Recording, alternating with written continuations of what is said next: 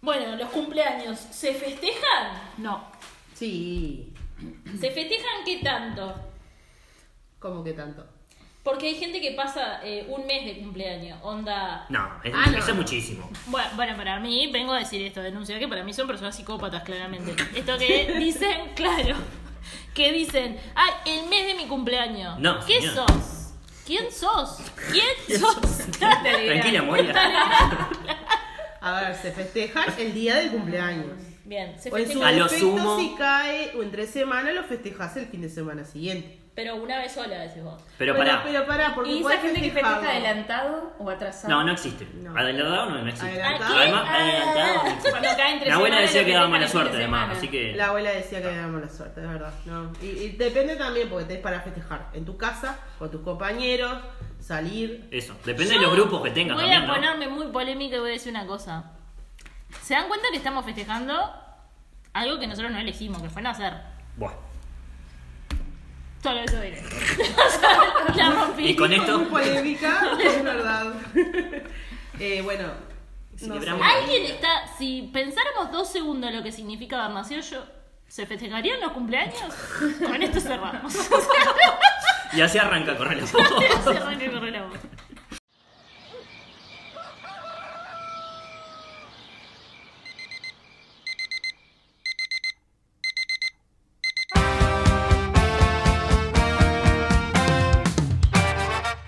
Comenzamos un nuevo programa de Corre la Voz, el espacio de la Intersindical de la Costa de Oro, PIT-CNT, lo que no te cuentan los grandes medios de comunicación, te lo contamos nosotros, porque estamos siempre buscando la voz de la clase obrera. Aquí comienza el programa Corre la Voz.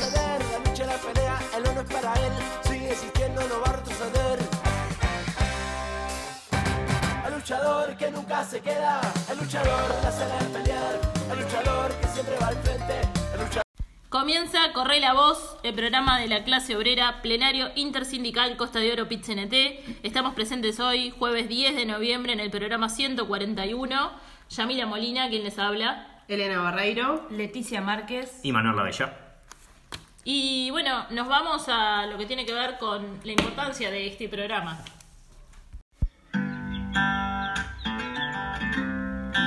Hoy, en Corre la Voz.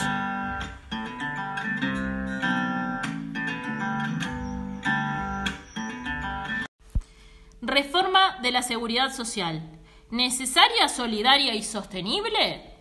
El pasado 20 de octubre fue realizada en la Torre Ejecutiva una conferencia de prensa en la que el presidente Lacalle Pou anunciaba la finalización de la redacción del proyecto de ley para la reforma de la seguridad social, estableciendo que la misma es necesaria, solidaria y justa.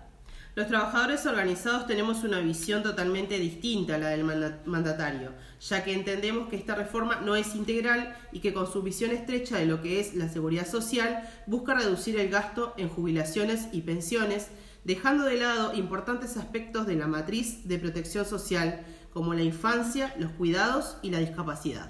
El proyecto de reforma profundiza los aspectos más regresivos del sistema actual, perjudica a las grandes mayorías y es absolutamente inadecuado para atender los desafíos del futuro del trabajo y la seguridad social.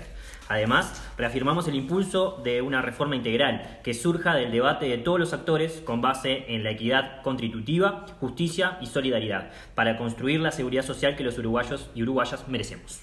Para poder saber si lo que dice el presidente de que esta reforma es necesaria, solidaria y sostenible eh, es verdad, estaremos hablando en el día de hoy con Ramón Ruiz, representante de los trabajadores en el directorio del Banco de Previsión Social, y para hacerle algunas otras preguntas eh, que nos surgen de este proyecto de reforma de la seguridad social.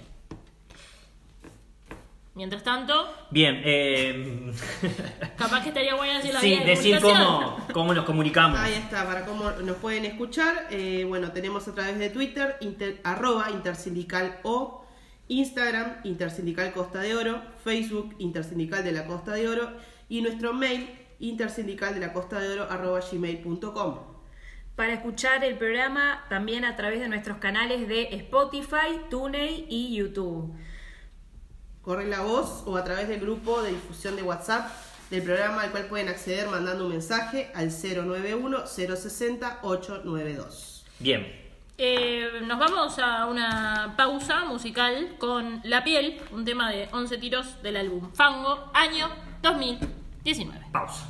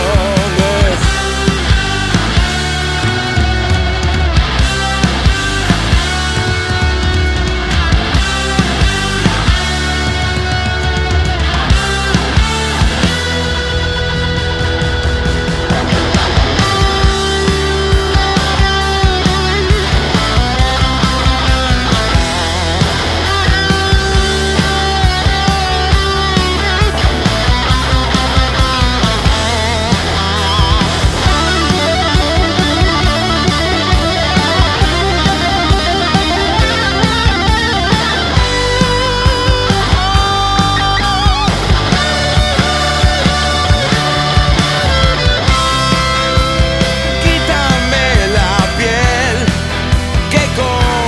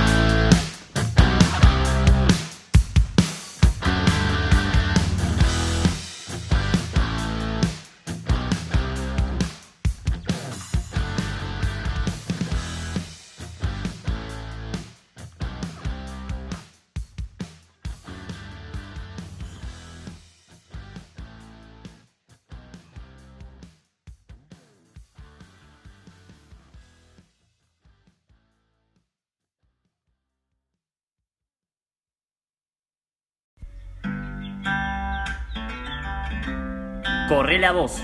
Panorama sindical. Bien, como es habitual, en nuestro programa estaremos dando una breve eh, panorama de la realidad de distintos sindicatos a lo largo de esta semana. Eh, en principio, decir que el PIT-CNT eh, se resolvió convocar a un paro general parcial este 15 de noviembre. Eh, la mesa representativa del PIT-CNT resolvió convocar a, a, un paro parcial con movilización el próximo martes 15 de noviembre. De acuerdo a la resolución, el martes 15 de noviembre habrá un paro general parcial que va a ser de 9 a 13 y es en contra de la reforma jubilatoria promovida por el gobierno. La, movilización, convocada bajo la consigna que no te roben el futuro contra la reforma jubilatoria y el modelo de desigualdad, estará acompañada de una marcha desde la esplanada de la Universidad de la República hasta el Palacio Legislativo, donde se realizará el acto central. La medida se da en un contexto político nacional en el que el movimiento sindical cuestiona de manera clara el falso relato del gobierno y las promesas de campaña que no se cumplieron. En este sentido, el presidente del PIT-CNT, Marcelo Abdala, sostuvo recientemente que el presidente de la República mintió en su campaña cuando se refirió a la reforma jubilatoria y dijo que no se iba a aumentar la edad de retiro. Estamos compungidos porque el presidente de la República le mintió a la población cuando dijo que no iba a subir la edad de jubilación de los trabajadores y no está bueno que antes de, una campaña electoral se haga afirmación de este tipo y que luego se haga todo lo contrario, dijo Abdala. Eh, como entendemos, importante movilizarnos, acompañar esta movilización que se va a hacer eh, en Montevideo eh, este martes 15. desde la Intersindical de la Costa de Oro estamos citando a todos los compañeros y compañeras, vecinos, vecinas, organizaciones sociales y bueno, trabajadores y trabajadoras que quieran ir a la movilización a subirse a eh, los ómnibus que vamos a sacar. ¿Desde dónde? Vamos a salir desde Jauregui Berry eh, a la hora 7.30 más o menos de la Eh, escuela... mm, Sustentable. Ahí va, autosustentable. autosustentable. Eso. Ahí va. Eh, ¿Dónde se anotan? Hay un link que estamos compartiendo eh, en las redes sociales. En Twitter ya está eh, publicado el link en Facebook e Instagram. Lo piden por, por mensaje privado. Eh, el link es simplemente como para inscribirse en un formulario y tener nosotros más o menos un recuento de cuántas personas hay, para, sobre todo para ver cuántos, cuántos ómnibus podemos sacar. En realidad, este, si, si no pueden ingresar al link o lo que sea, escriben también a través de las redes sociales, se comunican Sí. allí con nosotros y nosotros lo- lo- los anotamos, tenemos en cuenta que, que van. Estaría bueno que eso, ¿no? Poder avisarnos. El ómnibus va a estar yendo todo por ruta interbalnearia. eh, Subimos hasta el peaje del Arroyo Pando y después seguimos por, por Interbañar. Por ruta interbalnearia. Sí. Así Eh, que, otra bueno. cosa y que vos decías, que nos escriban. Bueno, está el 091-060892. Cualquier cosa que no puedan, que tengan una duda o que no, no entiendan cómo escribirse, me mandan un mensaje que yo los voy a estar, lo voy a estar agregando en ese, en ese formulario. 091-060-892. Bien, siguiendo con lo que es el panorama eh, sindical, tenemos que los trabajadores de la industria avícola se movilizaron el jueves 3 hacia la sede del Ministerio de Ganadería, Agricultura y Pesca, exigiendo que se vuelvan a topear las importaciones de pollos desde Brasil. Están sumamente preocupados porque algunas medidas que tomó el gobierno, que lidera el presidente de la República, Luis Lacalle Pou, eh, todos los meses ingresan desde Brasil contenedores repletos de pollo congelado. Desde marzo, momento en el que en el Ministerio de Ganadería, Agricultura y Pesca habilitó a los importadores a superar el tope de 120 toneladas mensuales que regía desde hace 12 años, la cantidad de pollo brasileño no ha dejado de crecer. Luego de que se liberó el límite de importaciones por mes, entran más de 20 contenedores solamente de Suprema desde Brasil. Eso equivale a 16 faenas de un solo frigorífico. Un frigorífico de los 5 o 6 que hay no trabajaría la mitad del mes solamente por el ingreso de la Suprema, explicó Ana Laura Martínez, integrante de un grupo conformado por la gran mayoría de los distribuidores avícolas del Uruguay. Para comparar, comentó que antes de que se quitara el tope, más o menos entraban por mes dos contenedores de pollo entero y cuatro de Suprema. Eh, por su parte, Juan Balbi, otro, otro integrante de los distribuidores avícolas, aseguró que nunca la avicultura en los últimos 60 años, que hace que en Uruguay está instalada, se había sentido tan amenazada. Afirmó que desde que en marzo de este año el gobierno decidió liberar la importación de países vecinos, han ingresado 3.300.000 kilos de corte de pollo. El mercado está totalmente saturado, sostuvo. Valve indicó que el producto que ingresa desde Brasil, al 50% del costo que hoy tienen los frigoríficos uruguayos, y que no se refleja en el precio al consumidor final. Habló de una ganancia desmedida de carniceros e importadores. El distribuidor aseguró que el producto nacional es mejor y que no tiene problemas por el corte de la cadena de frío como los que pueden tener los cortes importados. Como, como, respuesta a esta situación, trabajadores de la industria de carne avícola se movilizarán este jueves a las 15.30 horas desde la esquina de Paraguay y Colombia hacia la sede del Ministerio de Ganadería, Agricultura y Pesca. El objetivo es que se vuelva a poner el mismo tope que tenían antes de eh, las importaciones porque entienden que hasta hace poco se pudo trabajar con esta medida vigente y todos convivían y tenían trabajo. La Federación de la Carne se declaró en conflicto por sanciones a, trabajadores de Frigocerro. El Plenario Nacional de la Federación de Obreros de la Industria de la Carne y afines, FOICA, se manifestó en conflicto el viernes y lo dio a conocer mediante un comunicado emitido ese mismo día. Nuevamente el motivo es la situación del frigorífico Durazno, ya que el 31 de octubre casi 40 trabajadores fueron sancionados con suspensiones que van de 4 a 14 días por haber tomado una medida gremial, el sábado 29 de octubre.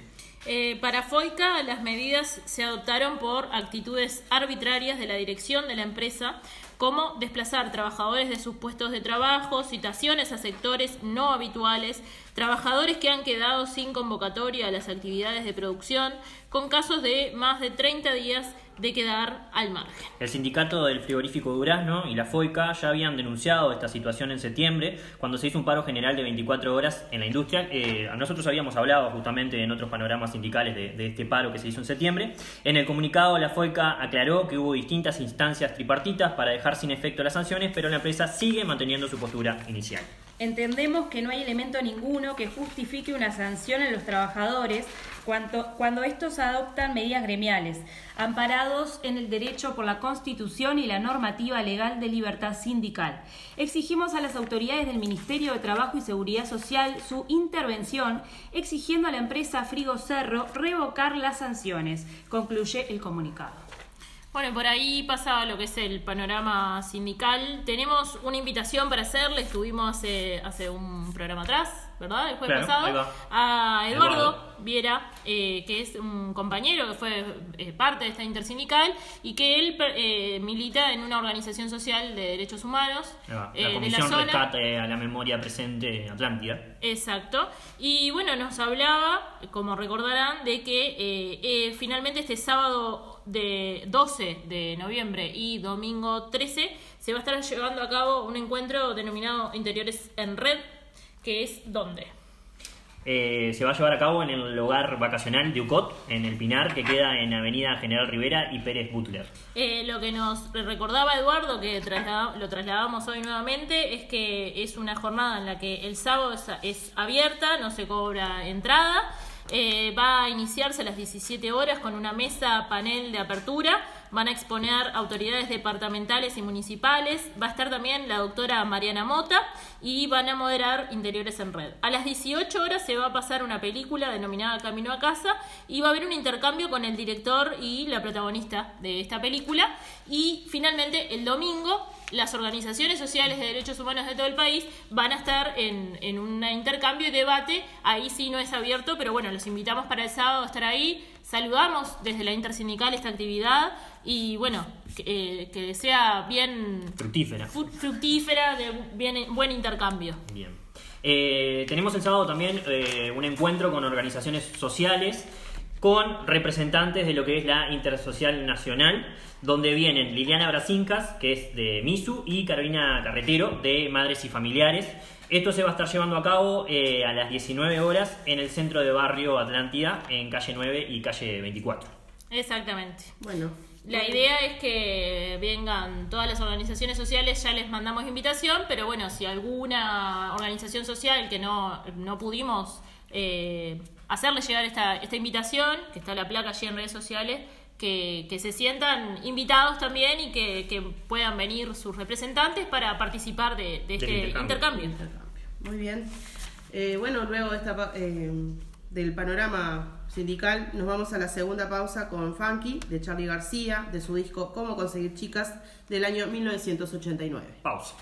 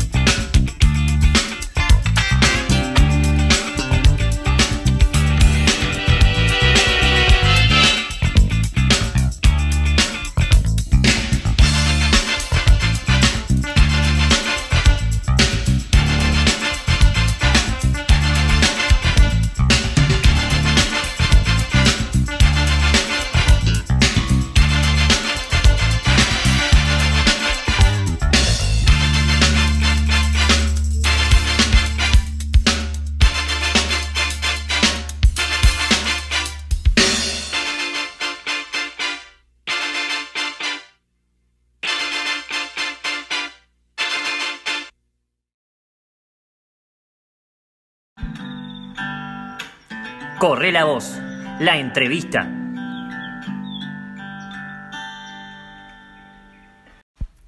Y como lo anunciamos al inicio del programa, estamos en contacto con Ramón Ruiz, representante de los trabajadores en el directorio del Banco de Previsión Social, para hablar de este proyecto de la seguridad social. Buenas tardes, Ramón. Te habla Manuel, está Yamila, Elena y Leticia del plenario intersindical de la Costa de Oro. Buenas tardes, compañeros, compañeras. Un gusto estar en contacto con ustedes y a través de ustedes a, toda esa zona del país, ahí en, en este, bueno, con, con, seguramente le llegamos a jubilados, trabajadores, a vecinos, a vecinas. Este, bueno, un gusto estar en contacto y poder informar porque la verdad que si hay un déficit en este momento de la seguridad social, el económico, claro que se, se, está cuestionando la, la viabilidad económica, financiera del sistema y se está discutiendo ese tema, pero el verdadero déficit de la seguridad social es la información y con esto estamos de alguna manera este, ayudando a bueno a que la gente esté más informada. Eh, Ramón, una de, las cosas que, en estos días se habla mucho respecto a esto es, eh, nada, que, desde, el gobierno y, y quienes presentan este proyecto eh, hablan de una reforma de la seguridad social. Para nosotros, las y los trabajadores, eh, entendemos que esto es no es una reforma de la seguridad social, que, es en realidad una reforma jubilatoria dicha y hecho. Eh, nos gustaría que explicara un poco esto, por qué es que sostenemos esto. Bien, a ver, me, me gusta esta introducción porque nosotros hemos planteado que una de las críticas nuestras una de las críticas es justamente que esta reforma no es una reforma de la seguridad social. Una reforma de la seguridad social tiene que contener, además, además del aspecto jubilatorio, que es muy importante, tiene que tener en cuenta otros componentes, otros aspectos de la seguridad social. La seguridad social, y a veces yo creo que hay mucho desconocimiento de todos los que hablan sobre este tema, de muchos de los que hablan, la seguridad social es mucho más que jubilaciones y pensiones. Eh, quedó demostrado en la pandemia eh, el papel que jugó el BPS, quedó demostrado en la pandemia que el BPS hizo la diferencia. A Uruguay en realidad le fue muy bien en los resultados de la pandemia, entre otras cosas, porque tenía una seguridad social fortalecida cuando llegó la pandemia. Teníamos un millón trescientos mil puestos cotizantes. Yo les quiero decir que en la crisis del 2002 los cotizantes al BPS eran 800 mil. Y cuando llegó la pandemia, cuando llegó la pandemia, teníamos un millón trescientos cincuenta mil cotizantes. Imagínense lo que hubiese sido si la pandemia hubiese encontrado a la seguridad social debilitada. Y por otro lado, el sistema integrado de salud, que tiene mucho que ver con la formalización de los trabajadores, porque todos sabemos que el que está formalizado, ese formalizado tiene derecho a la salud. Y nosotros este, al tener un millón trescientos cincuenta mil teníamos prácticamente universal el sistema nacional integrado de salud y si habrá sido importante la atención médica en la pandemia y cubrir en pocos meses por mes a casi doscientos mil trabajadores con el seguro de paro porque estaban registrados en la seguridad social y más de cien mil durante varios meses certificados por COVID o por alguna enfermedad vinculada con el COVID, porque estaban registrados en la seguridad social. Y los que no estaban registrados quedaron desprotegidos. Y las medidas que el gobierno tomó para asistir a esos colectivos llegaron tarde y fueron insuficientes. Por eso la importancia del sistema de seguridad social, que no es solamente jubilaciones y pensiones, es mucho más que jubilaciones y pensiones y la crítica que le hacemos a esta reforma es que es una reforma solamente jubilatoria, no es una reforma de la seguridad social. La prensa nos pregunta en forma reiterada, ustedes dicen que la reforma de la seguridad social es necesaria? Y nosotros decimos que sí. Que sí, que es necesaria y posible una reforma de la seguridad social. Pero esto no es una reforma de la seguridad social. Esto no va a resolver los desafíos que tiene la seguridad social. Esto, para el tamaño de desafío que tenemos, esto es un parche, porque solamente se refiere al régimen jubilatorio, no se refiere, por ejemplo, a la cobertura de las personas con discapacidad, donde tenemos mucho para hacer, donde tenemos muchos debes. No se refiere, por ejemplo, a la profundización del sistema de cuidado que está paralizado, que hay mucha incertidumbre sobre, sobre su futuro. Y en un momento donde se habla del envejecimiento de la población, vamos a tener muchos adultos mayores que van a necesitar cuidados. Pero en esta reforma jubilatoria nos estamos perdiendo la oportunidad de fortalecer el sistema de cuidado. Y no menos importante, para mencionar solamente tres aspectos que no están dentro de este proyecto, es la atención a la primera infancia. Hace pocos días el INE presentó un informe que dice que subió la pobreza en los niños, niñas y adolescentes. Y nos estamos también perdiendo la oportunidad de fortalecer programas, de generar medidas a través de la seguridad social para sacar a esas poblaciones que están en una situación de vulnerabilidad, sacarlas de, ese, de esa situación de pobreza.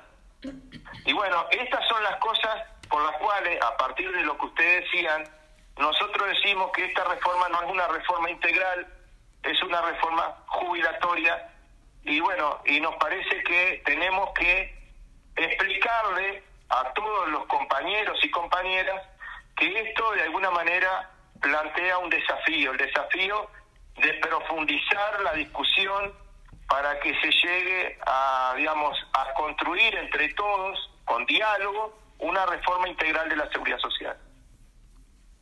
Bien, eh, teniendo en cuenta esto que, estabas nombrando, ¿no? que eh, es una reforma jubilatoria y no una de, la seguridad social en sí, ¿cuáles serían los cambios a nivel del régimen de jubilación que se propone en esta reforma, Ramón? Bueno, a ver, el corazón de esta propuesta, el corazón de este proyecto, el objetivo que persigue es bajar lo que el país invierte, lo que el país invierte en jubilaciones y pensiones. O sea, se está haciendo una propuesta para recortar el monto de las futuras jubilaciones. Acabamos de presentar un informe, un informe técnico elaborado por un equipo que es muy responsable, que está integrado por especialistas, por expertos en seguridad social. En nuestro equipo nosotros tenemos a dos compañeros que son máster en seguridad social.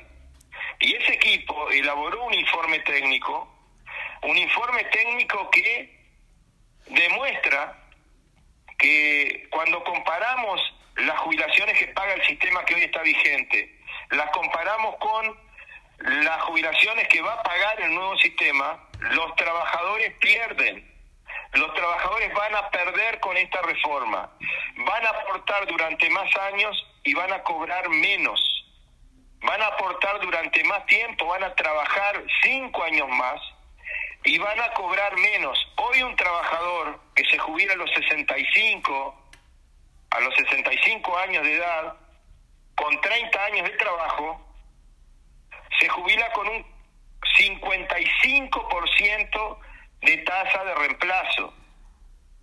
Y en la propuesta que, el gobierno quiere imponer, se establece de que a la misma edad, con los mismos años de trabajo, se le va a pagar un 10% menos, un 45%.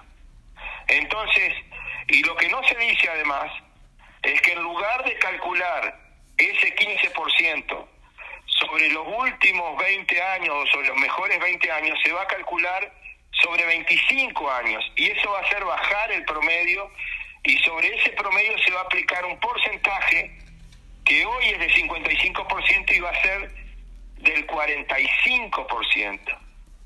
Además se elimina la bonificación que está prevista en el artículo 28 de la ley de la SAFAP, que era una bonificación que le daba un premio a aquellos que se afiliaban a la SAFAP. Y ese premio lo pagaba el BPS. Es decir, la SAFAP, el, trabajador se afiliaba a una FAP y el BPS le pagaba un 50% más de jubilación por el sistema de reparto como premio para ese trabajador que había decidido enviar una parte del aporte al, al, al sistema privado. Entonces, era perverso esto, ¿no? Porque había un estímulo para que los trabajadores se afiliaran al sistema privado, pero ese estímulo lo pagaba el sistema solidario. Bueno, se elimina ese, esa bonificación y se crea lo que se llama el suplemento solidario.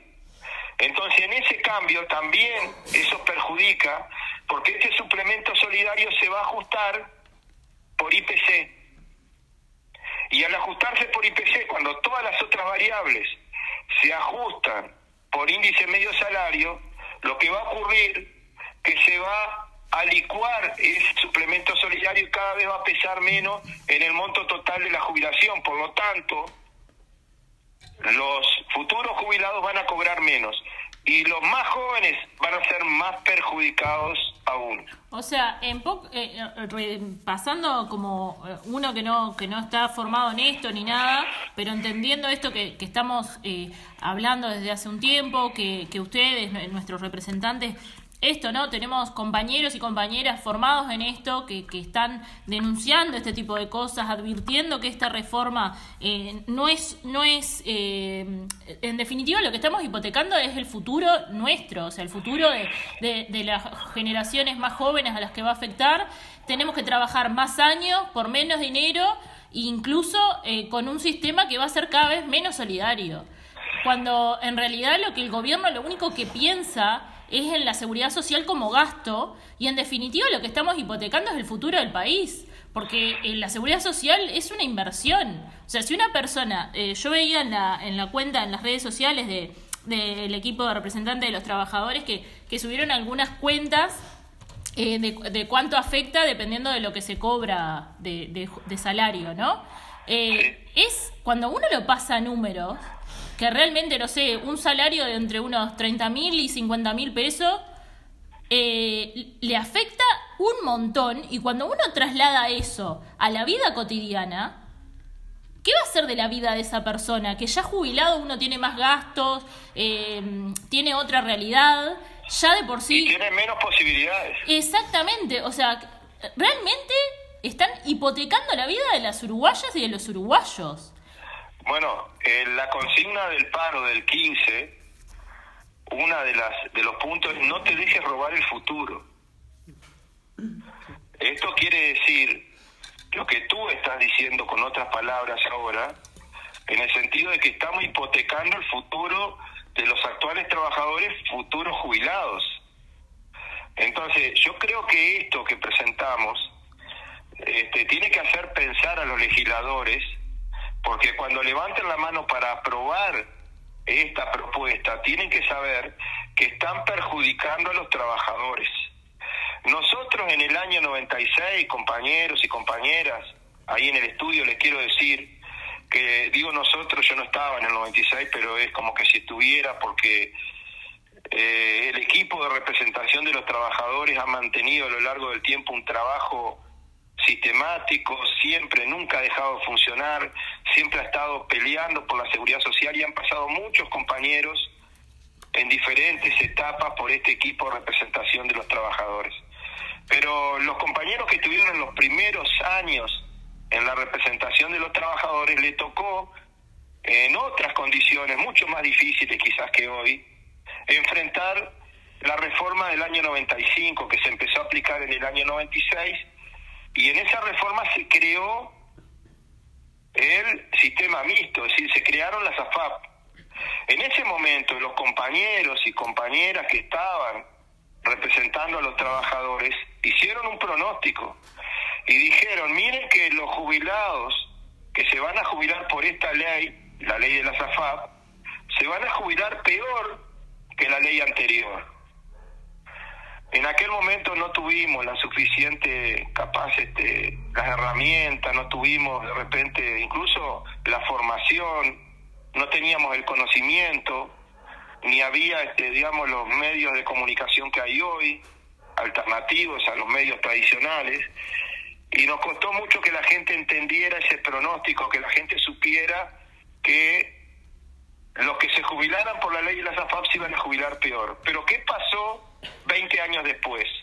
Esa ley se aprobó en el, 96, en el 95, comenzó en el 96, y en el 2016 la gente que quedó obligada a estar afiliada a la SAFAP vino a jubilarse al BPS y se cumplió el pronóstico que decían que decíamos nosotros los representantes de los trabajadores. Los cincuentones se encontraron con la sorpresa de que tenían una rebaja de hasta un 30 y pico por ciento.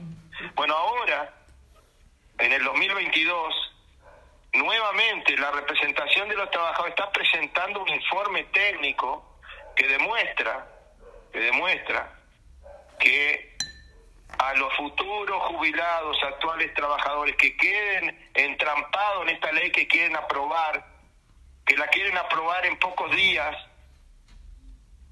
Yo leí un poco el plan de trabajo de la comisión y es que en la última semana de diciembre se va a aprobar en el Senado. En pocos días quieren aprobar esto prácticamente a carpeta cerrada. Bueno, la representación de los trabajadores está avisando ahora está denunciando de que los futuros trabajadores que estén por esta ley se van a jubilar peor. Espero tener la fuerza, espero que, que el equipo tenga la, digamos, la capacidad de que la gente entienda esto y no que dentro de 20 años los trabajadores digan que teníamos razón. Porque hoy se está resolviendo perjudicar a los trabajadores dentro de unos años. Entonces, este, es muy importante lo que ustedes están haciendo con esta audición, con este espacio, para llegar a la mayoría de los trabajadores ahí en la zona, porque es muy importante, es muy importante la información. Yo quiero decir respecto a esto, Ramón, dos cosas eh, de esto que, vos mencionabas y que me parece que es importante reflexionar acerca de esto, que, que la audiencia lo entienda, nuestros compañeros, nuestros vecinos, y es Primero, esto que tú traías de, la reforma que se aprueba en el 95, que empieza a funcionar en el 96. Eh, yo era muy chica en ese momento, pero lo que yo no me olvido es de cuando se funda este, e, esta comisión de cincuentones que lucharon por sus derechos este, hasta hace no muchos años.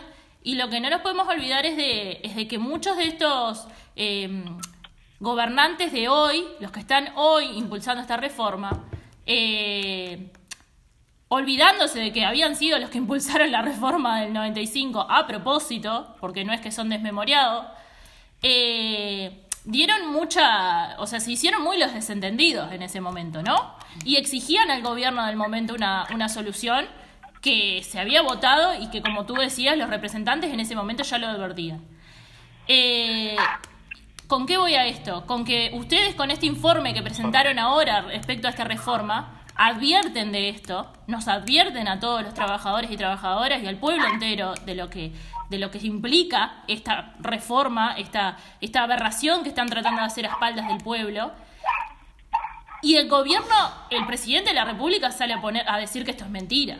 La falta de honestidad, porque ustedes tienen eh, los representantes nuestros en, en el BPS son compañeros formados que están haciendo estudios serios, que no mienten, saludar eh, al trabajo que ustedes hacen y condenar las palabras lamentables que están dando desde el gobierno como queriendo eh, manipular al pueblo con mentiras. Sí, la verdad que a nosotros nos molestó mucho lo que dijo ayer el ministro de Trabajo en, un, en una conferencia de prensa. Porque, a ver, cuando habla el ministro de Trabajo, habla el gobierno, ¿no? Claro. Entonces, no, es, no quiero personalizar en el ministro creo que es una falta de respeto, un atrevimiento, decir que un informe técnico es falso en una conferencia de prensa. A un informe técnico hay que responderle con otro informe técnico, Claro. Porque no se puede responder a un informe técnico diciendo es falso. Y con liviandad y falta de respeto, aparte. Y además después decir que no es veraz. Cuando ¿Qué los datos los proporcionan ellos, además, ¿no? Tengo entendido. Que en realidad Ah, el, cálculos. el- el equipo de ustedes hace los cálculos en base a los datos que da la el, reforma, el sí, ministerio. claro. ¿No? Y bueno, eh, a ver, nosotros ya habíamos presentado un informe igual Claro. con el anteproyecto. Anteproyecto, y nadie pudo rebatirlo, nadie dijo está mal. Lo único que dijo Saldain, bueno, ahora vamos a cambiar los supuestos, van a tener que hacer de nuevo los números, pero no cuestionó el contenido. Claro. Y ahora estamos presentando el mismo informe, pero actualizando algunos supuestos. Por ejemplo, hubo cambios entre el proyecto y el, Y el ante- anteproyecto. entre el anteproyecto y el proyecto. Y como ya teníamos el simulador, porque hicimos un simulador que, la verdad, yo quiero felicitar a los compañeros que estuvieron trabajando. Tenemos que estar orgullosos de esos técnicos, que son técnicos que colaboran con el movimiento sindical, que, que están comprometidos con el movimiento sindical. Yo quiero felicitar a ese grupo de trabajo que estuvo... En la- el primer informe nos costó muchas semanas de trabajo, porque arrancamos de cero y tuvimos que construir un simulador que tuviera en cuenta la curva salarial de los trabajadores la histórica para hacer proyección en base a esa curva salarial histórica. Tuvo que tener en cuenta si para, para hacer el cálculo por el actual sistema si el trabajador estaba afiliado a la FAP o no estaba afiliado y si, y si había hecho opción por el artículo 8 o no para calcular con cuánto se iba a jubilar por, por además teniendo en cuenta por franja de ingreso y después hubo que simular además cómo se jubilaban por por, por el nuevo régimen que quieren imponer sin diálogo entonces eh, y eso también tuvo su complejidad porque había que calcular con una nueva tasa de reemplazo, con un nuevo promedio, la jubilación del EPS.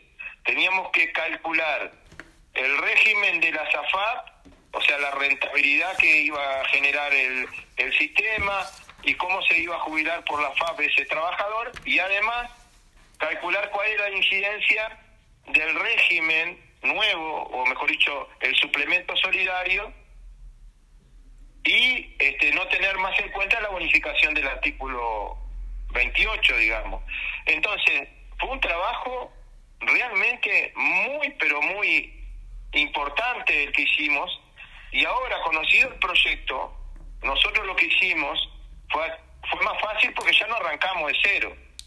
Y ese equipo además hizo consultas con algunos técnicos, algunos técnicos que no son, digamos, asesores de, los sindicatos, son incluso técnicos que podemos decir que están en la vereda del frente, o sea, hubo consultas, hubo para, para chequear si había algún tipo de, de, de dificultad, digamos, en ese en el, en el cálculo, si había alguna, porque a veces, a ver, podemos equivocarnos, somos humanos, ¿no? Y bueno, este resulta que eh, nadie cuestionó el primer informe y ahora nadie ha podido cuestionar este informe. A ese informe técnico se le responde con, con una declaración en los medios de prensa. Y nosotros decimos, si el gobierno tiene otros números, si el gobierno tiene otros resultados sobre esta reforma jubilatoria, bueno, entonces que los presente, Claro. nosotros los podemos confrontar con los nuestros. Si cometimos algún error, nosotros no tenemos, no somos, digamos, no, no tenemos soberbia, no eh, estamos trabajando con toda, la verdad, con, con toda humildad, con, con mucha modestia, pero me parece a mí que este es una falta de consideración decir que nuestro informe es falso, es muy grave esa acusación y decir que no decimos la verdad. Este, yo digo, yo invito, invito a aquellos que tengan este un informe técnico que lo presenten, lo estudiamos y damos nuestra opinión. Y quizás no lo compartimos, quizás tenemos que decir que no compartimos informe, pero nunca vamos a decir que es falso. Claro. Quizás no compartimos su, sus conclusiones, pero nunca vamos a decir que es falso. Sí, o sea, lo que eh, en particular a mí me encantaría que si nos van a si, si quieren aprobar una reforma tan nefasta y, y, sin discutirla con el pueblo y a espaldas nuestra, que por lo menos tengan la honestidad intelectual de no enchastrar la cancha y no mentir y, y, dejar eh, un, un, un, destrato y una falta de respeto hacia, hacia los compañeros que, nada, que dejaron mucho haciendo ese informe, que trabajan seriamente, que no son unos inventados ni, ni, ni salieron ayer sobre este tema, que son personas formadas en eso y que presenten el de ellos, pero la falta de respeto no, y que por lo menos tengan la honestidad intelectual de asumir que la reforma que están haciendo es nefasta. Nosotros fuimos a una reunión con el ministro de Trabajo, fuimos a una reunión y nos presentaron, nos hicieron una presentación y había algunas láminas que estaban mal y observamos que estaban mal y el ministro reconoció que estaban mal y las corrigió.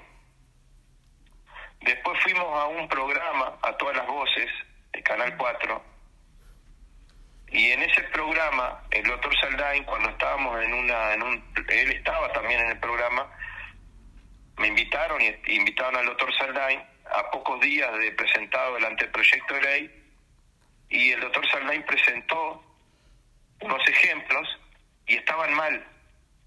Nosotros hicimos la denuncia y dijimos que estaban mal, y nadie nos respondió, nadie nos dijo, no, no tienen razón. Quedó por eso. Quedó ahí. Pero ustedes pueden ir a mi Twitter y está el hilo de Twitter que dice por qué está mal. No, no es que decimos eso es falso. No, no, explicamos con, con, con una... Porque aparte, por supuesto que yo publiqué el Twitter, pero es, es prácticamente el equipo el que me ayuda para, para poder salir con una opinión, ¿no? Sí. Y antes de escribir ese Twitter, este, estuvieron todos los compañeros este, atrás tratando de ayudar en la redacción cuestionamos esos cuadros, pero con una opinión técnica. Claro, con un fundamento de fondo. ¿no? Seguro, con el, y en el fondo, y no atacamos a las personas, porque no se trata de faltarle al respeto, porque se pudieron haber equivocado. Ahora, nadie salió a reconocer que estaba mal esa lámina que presentó el doctor Saldain en todas las voces en Canal 4 a pocas horas de presentado el anteproyecto. Y hace pocos días, el doctor Saldain fue a Santo y Seña. Creo que ese programa también es de Canal 4. Sí, nefasto también. Bueno, en ese programa el doctor Saldain presentó unas láminas y también tenían errores. Y nosotros hicimos otro Twitter, explicamos ese, por qué nosotros decíamos que estaba que no era correcto lo que se estaba informando y nadie dijo, sí, tienen razón. Y nadie dijo, no, no tienen razón. Entonces, a ver, yo quiero decirles que eh, nosotros hemos tratado de, de, tener un, una línea, digamos, de trabajo, como decían recién ustedes, hemos tratado de estudiar con mucha responsabilidad los temas. Nos ha costado porque a los trabajadores nos cuesta mucho más de repente que al gobierno, porque el gobierno tiene otras posibilidades, tiene otros recursos. Nosotros tenemos los recursos que tenemos en el movimiento sindical. Entonces, hemos hecho un esfuerzo enorme para lograr, para, para estar, este, digamos, elaborando estos informes y respondiendo y bueno, y trabajando. Así que este, yo quiero felicitar, eh, reitero, a, a los compañeros que estuvieron trabajando en este tema, porque realmente hicieron un enorme aporte a la discusión. Hoy todo el mundo está hablando de ese informe, habla la oposición, habla el gobierno, hablan este, bueno, distintos actores, eh, nos están llamando todos los medios de prensa para pedirnos el documento, ya lo mandamos, pero algunos no lo habían recibido, este, y lo está manejando la prensa, y bueno, creo que generamos un hecho porque este, presentamos un aporte que va a ser muy importante para el debate. Eh, nosotros que, queremos invitar a la audiencia a que sigan eh, las redes del equipo representante de los trabajadores. Allí ustedes están eh, constantemente publicando información. Eh, bueno, están estos, esto que yo comentaba hace un ratito de los cálculos que, que se hacen eh, con la reforma y con la actual con la con la actualidad o sea cómo, cómo está actualmente la, la- el sistema de jubilación y para que para que las personas porque aparte está muy claro y uno que no, no está formado en esto puede entenderlo o sea está con palabras bien llanas y con datos bien claros eh, así que invitamos a toda la audiencia para que puedan seguir esas redes sociales, para que estén en contacto con el equipo de de los trabajadores y para eh, poder estar bien informados, porque también sabemos del blindaje mediático que hay en los medios hegemónicos de comunicación y que uno ve que invitan a, los invitan a ustedes o, o invitan quizá a personas que no están de acuerdo con esta reforma, pero bueno, uno ve que no los dejan hablar o que eh, los datos que se muestran son falsos, así que bueno, eh, estaría bueno que, que la audiencia y lo- los vecinos, las vecinas que nos escuchen puedan puedan por ahí eh, acercarse a esa información que, que está bien bien interesante. Pero además, si algún vecino, vecina, trabajador, trabajadora, jubilado, jubilada quiere el informe, lo puede solicitar en el 092 351 triple 092 351 triple Ahí pueden enviar un mensaje de WhatsApp diciendo quiero el informe y se lo mandamos. Perfecto, sí, re interesante esto, Ramón. Porque Y en ese WhatsApp se pueden hacer consultas sobre seguridad social, además. Bien, perfecto. Porque realmente uno a veces intenta eh, leer cuando, cuando sale, eh, pasa en este caso con la reforma de la seguridad social, pero pasa con otros casos, y claro, uno a veces no tiene la formación suficiente de entender qué es lo que está diciendo ese proyecto, ¿no? Eh, que a veces es como la trampa que nos pasa a nosotros, Y además también si alguien quiere organizar una charla este, informativa, también puede en ese, en ese WhatsApp puede decir, nosotros queremos organizar una reunión para que nos expliquen y bueno, y ahí también podemos coordinar una charla. Muy bien, 092 351 triple cero. genial, Bueno. buenísimo. Lo vamos a estar anotando porque Va a difundirlo. realmente sirve no solo para, para difundirlo, sino quizá para organizar algún tipo de encuentro o actividad acá en la zona, porque es importante que la población por lo menos sepa de lo que se está tratando. Y bueno, para poder defender nuestros derechos tenemos que estar informados. Eso es lo más importante. Eh, Ramón, muchísimas gracias por este tiempo. Te agradecemos desde acá a los compañeros del plenario intersindical por, por este rato.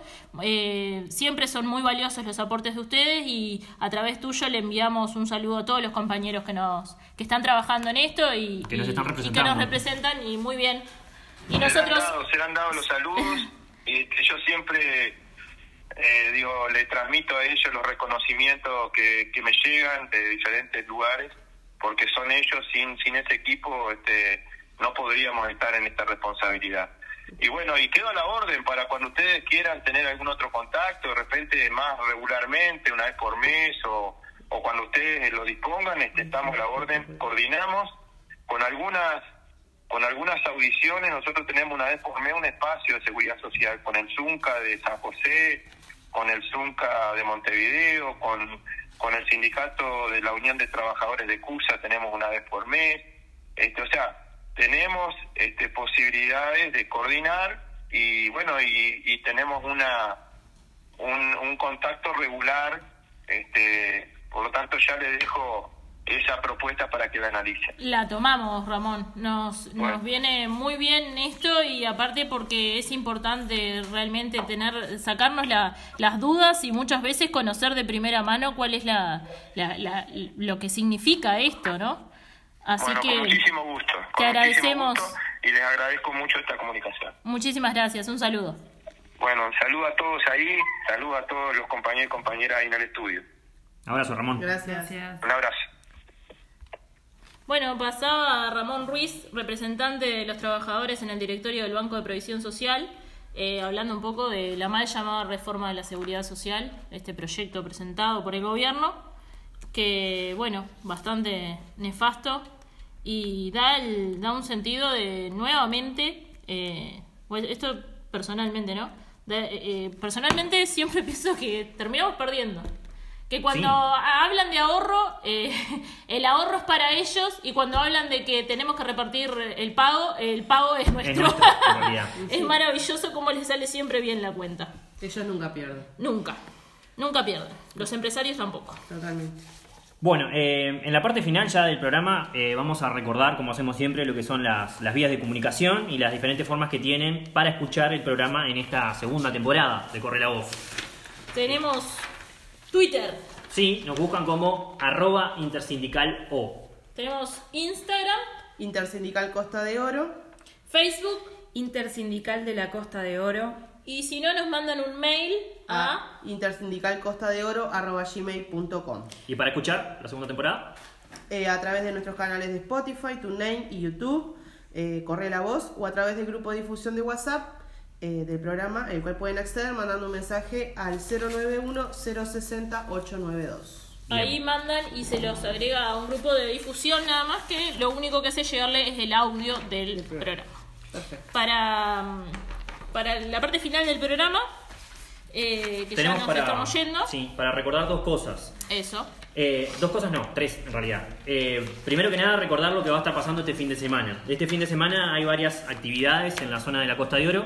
Una de esas actividades es el encuentro de interiores en red que se va a estar llevando el sábado 12 de noviembre en el hogar vocacional de vacacional, perdón, de UCOT, que queda en el Pinar, en Avenida General Rivera y Pérez Butler. Hay una serie de actividades, va a haber una mesa de panel de, apertura, eh, van a haber autoridades eh, departamentales y municipales, va a estar la doctora Mariana Mota, se va a pasar eh, una película que es Camino a Casa y va a haber un intercambio ahí. Eh, también ese sábado vamos a tener lo que es un encuentro con organizaciones eh, sociales, eh, con eh, distintos representantes de lo que va a ser la intersocial, lo que es en realidad la intersocial nacional. Vienen eh, Liliana Brasincas de MISU y Carolina Carretero de Madres y Familiares eh, Desaparecidos. Es importante, primero, esto último, invitar a todas las organizaciones sociales de la zona que manden sus representantes. Eh, como ustedes sabrán, la Intersocial eh, Nacional está haciendo una recorrida por todo el país y en, y en, esta, en este caso, este sábado le toca a Canelones.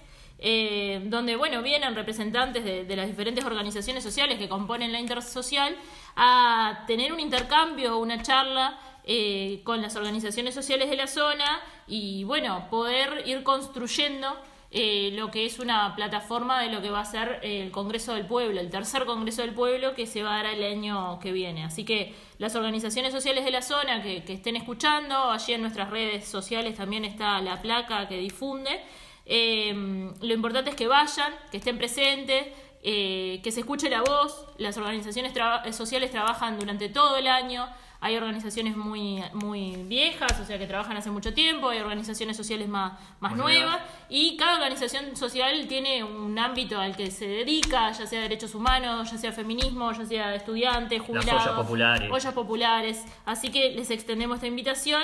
Y respecto al primero que tú decías, recordar que el encuentro de interiores en red es el sábado 12, es abierto a todo público, no se cobra entrada. Y el domingo está las organizaciones sociales directamente haciendo el encuentro nacional, que ahí no es abierto. Bien. Recordar que el sábado. domingo también hay un- una actividad y saludar a esos compañeros y compañeras.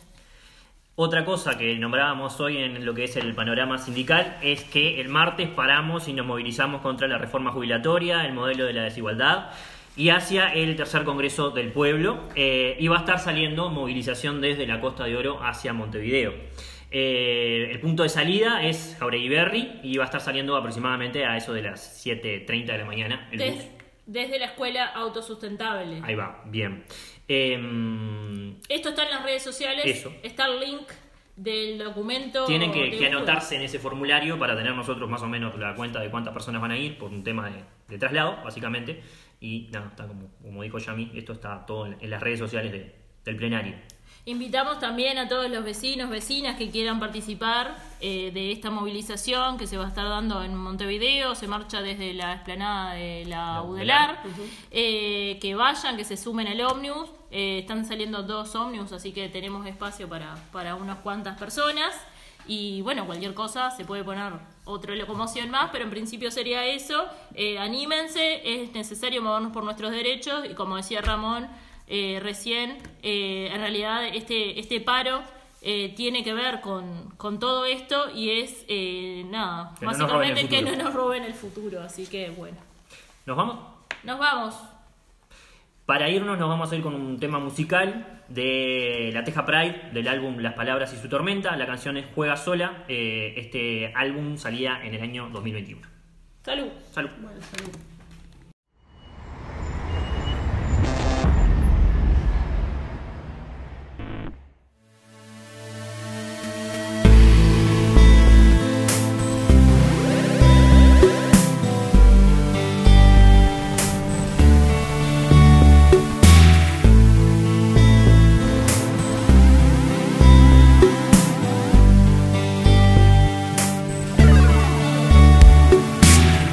Revuelta, no veo las estrellas. La nube espesa invita a conocerla. De una sola manera, gastando suelas de gorro y campera. Y se fundieron en ella, latiendo el ritmo que enciende la mecha. Aventuras de cemento y farol, ninfas y faunos en el callejón juegan. a que el mundo es un cronopio, mientras las hienas se comen de a poco en la esquina. Un sutil roedor abre las puertas a otra dimensión de sonido que envuelven a ritmos de fiebre. Punta de talones se mueve la gente en la pista. Todo el mundo baila cuando el micro se enciende, la fauna estalla. Las mismas calles te cuentan que la luna de arriba se mueve muy bien y sola juega la ciudad. Mientras la mente inquieta se puebla victoria por la misma senda de los sueños de bohemios que brindan en cada encuentro con ella en la cima. Las mismas calles te cuentan que la luna de arriba se mueve muy bien y sola juega la ciudad. Mientras la mente inquieta se puebla victoria por la misma senda de los sueños de bohemios que brindan en cada encuentro con ella en la cima. No quiere saber ni preguntar cuál es su rumbo y dónde lo va a encontrar. Prefiere volver y retornar. Recorre donde se pueda hallar. Buscándole la vuelta, tientas, el tiempo se le va como lluvia entre las bocas de tormenta. Mientras piensa un montón cuál es el motivo, el origen y razón de sus sentimientos ambiguos, de esa contrariedad en su hilo conductual. Revisando los bolsillos se encuentra algo de teca, se calza la gorra y se manda pa' la yeca. Bajo el cortejo del brillo lunar, camina con ansias del insomnio sedar. Le invaden aromas, luces y ruidos, rememorando esos mismos caminos. Palpa una certeza intensa que verás clarecer cuando el día comienza. Último trago, chau de sazón, despide la luna y aguarda el sol. Las mismas calles te cuentan que la luna de arriba se mueve muy bien y sola juega la ciudad. Mientras la mente inquieta se puebla victoria por la misma senda de los sueños de bohemios que brindan en cada encuentro con ella en la cima. Las mismas calles te cuentan que la luna de arriba se mueve muy bien y sola juega la ciudad. Mientras la mente inquieta se puebla victoria por la misma senda de los sueños de bohemios que brindan en cada encuentro con ella en la cima.